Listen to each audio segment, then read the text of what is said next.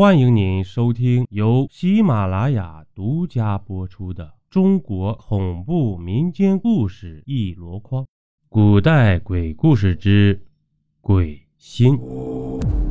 清朝康熙年间，四川金堂有个张家村，村东头有家外来户，姓刘，开了家小的豆腐坊，只有母子俩相依为命。这每天半夜，刘氏就起身磨豆子做豆腐。天一亮，就吩咐儿子庆生，把做好的豆腐挑到村口去卖。这天傍晚，刘庆生刚回到家，刘氏就冷着脸责问他为什么回来这么晚，是不是又去学堂外偷听了？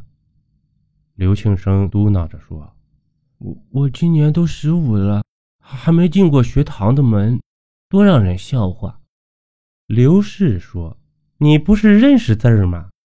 也能计数算账的，谁会笑话你？”刘庆生终于忍不住了，说自己认字识数还是爹在世时教的。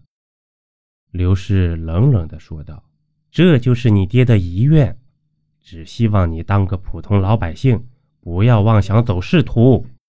刘庆生很沮丧，晚饭都没吃，就气呼呼地跑到山上爹的坟前，对着墓碑抱怨到天黑。夜深了，刘庆生还不想回家，倚靠着墓碑半睡半醒，迷迷糊糊中，他仿佛看到一个人影出现在眼前。对方是个二十来岁的年轻人，看起来有点眼熟。刘庆生问道：“这位大哥，你是不是迷路了呀？咋三更半夜走到坟地里来了？”年轻人微微一笑：“我不是大哥，我是你大爷。”刘庆生恼了：“我好言问你，你咋充大辈儿占我便宜呢？”年轻人又是一笑：“我在这里听了半天了，你一直在抱怨家里不肯让你进学堂。如果你愿意，我可以教你读书，且分文不收你啊。”刘庆生很是惊疑。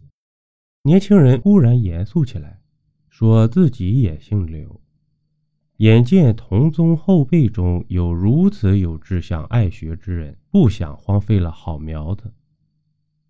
刘庆生闻言哭笑不得，心想：对方看起来也就比自己大上六七岁吧，却一直在以长辈自居，看来神智不太正常啊。年轻人看出了刘庆生的心思，就说：“知道他曾经躲在村学堂窗外偷听过几堂课，如果在学问上有什么疑问，可以相询呀。”刘庆生就把一直弄不懂的几处疑问提了出来，对方给做出了详尽的解答。刘庆生这下高兴不已，立刻拜了对方为师，尊称刘夫子。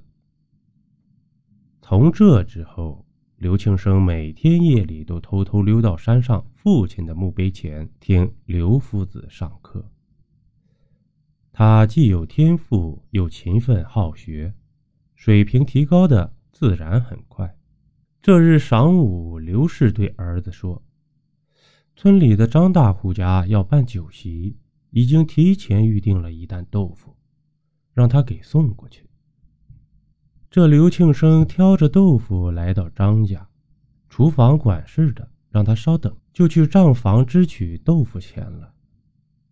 刘庆生正等得无聊时，就看见张大户家的少爷张学文坐在院子里，对着张白纸直皱眉头。刘庆生走过去一看，白纸上写着一句上联：“桂子飘香，千里同明月。”他不由得脱口而出：“菊心展霜，万盏共佳节。”张学文一抬头。只是卖豆腐的刘庆生惊异道：“你小子有两下子哈！这晚，刘庆生来到坟前，刘夫子阴沉着脸问道：“你最近是不是帮张学文代笔做功课了？”刘庆生分辨说自己这么做不是为了钱，而是以此条件去换张家的丰富藏书来看。刘夫子叹气道：“一步踏错误终生啊，只怕你今后的路会越走越歪呀。”刘庆生心中愧疚，待到张学文又来找他的时候。正准备告诉他以后不再代笔了，张学文却愁眉苦脸地说：“这回遇到大麻烦。原来刘庆生帮他代笔的诗文，经过学堂先生的传扬，在本县声名大振，都说其有状元之才呀。于是撰写张氏一族百年祭祖的祭文的重任。”毫无争议的就落在了他的身上。这刘庆生心想：这事儿吧，自己也有错误，只得应允。但表明了这是最后一次。张氏一族的祭祖仪式很是隆重。刘庆生代笔的祭文，写的文采斐然，大获赞扬。仪式的最后，需将祭文烧化。可无论族长怎么点火，祭文就是不燃。当时在场有位名号叫做赛半仙的算命先生，说这祭文并非张氏后人所写，因此阴间的祖先不收啊。这张学文此时也只能硬扛了，赌咒发誓祭文是自己写的。这时，祭文突然间无火自燃，瞬间化作了灰烬。赛半仙暗自摇了摇头。中秋这晚，刘庆生又来到坟地，刘夫子正在等他。刘庆生一望刘夫子身后，明朗月光下却没有影子，不由得心头一悸。原来赛半仙总觉得此事蹊跷。经过暗中查探，得知了真相后，就找到了刘庆生，说那篇祭文阴气太重，一定是你被鬼缠身才沾染了阴气。这刘夫子像是看出了刘庆生的心思，叹口气说：“你跟我念了这大半年的书了，已经打好了根基，并略有小成。”如今咱们缘分已尽，以后就靠你自学了。说完就消失了。这刘庆生心情复杂的回到了家，看见娘已经摆好了酒菜，说：“今晚中秋月圆，咱们跟你死去的爹一起过个团圆夜吧。”刘庆生看着娘从箱底拿出来挂在墙上的亡父画像，心头一震。脱口而出：“我我我知道为啥看他眼熟了，他跟爹年轻时一模一样啊！”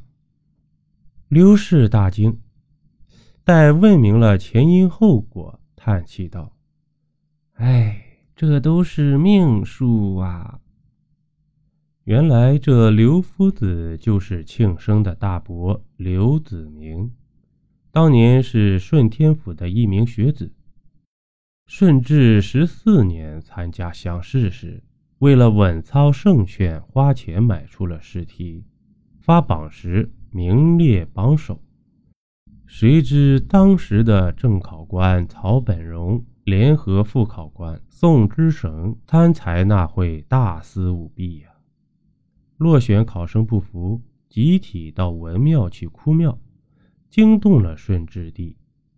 立即令督察院会审，最后七位考官伏法，刘子明等参与贿买的考生也被陪斩上了黄泉路。这就是轰动一时的丁酉北纬科场案。令本族蒙羞的刘子明在死后被刘氏一族开除族籍。刘庆生的爹抱着刘子明的骨灰，带着妻儿加入了田川移民的大军，千里迢迢来到了金堂落户，想以此为始，建立刘氏一族的分支。刘庆生听罢，百感交集。来年乡试。在张学文的威逼恳求、软硬兼施下，刘庆生无奈地走进了考场，枪替。他凭着自己的才学，答出了一份精彩绝艳的试卷，凭着自己的良心，在卷首写上了刘子明的名字。他要代替自己的鬼大爷，堂堂正正地考一回高中谢元的试卷。被打开胡名，主考官看到的却是考生名录中没有的一个名字——刘子明。而登录在册的考生张学文的试卷却遍寻不到。正当张学文被官府追究查办时，刘庆生已经带着父亲和大伯的骨灰，与母亲踏上了回顺天府的路途。他要凭自己的真才实学为刘家争光，重入族籍，一家人认祖归宗。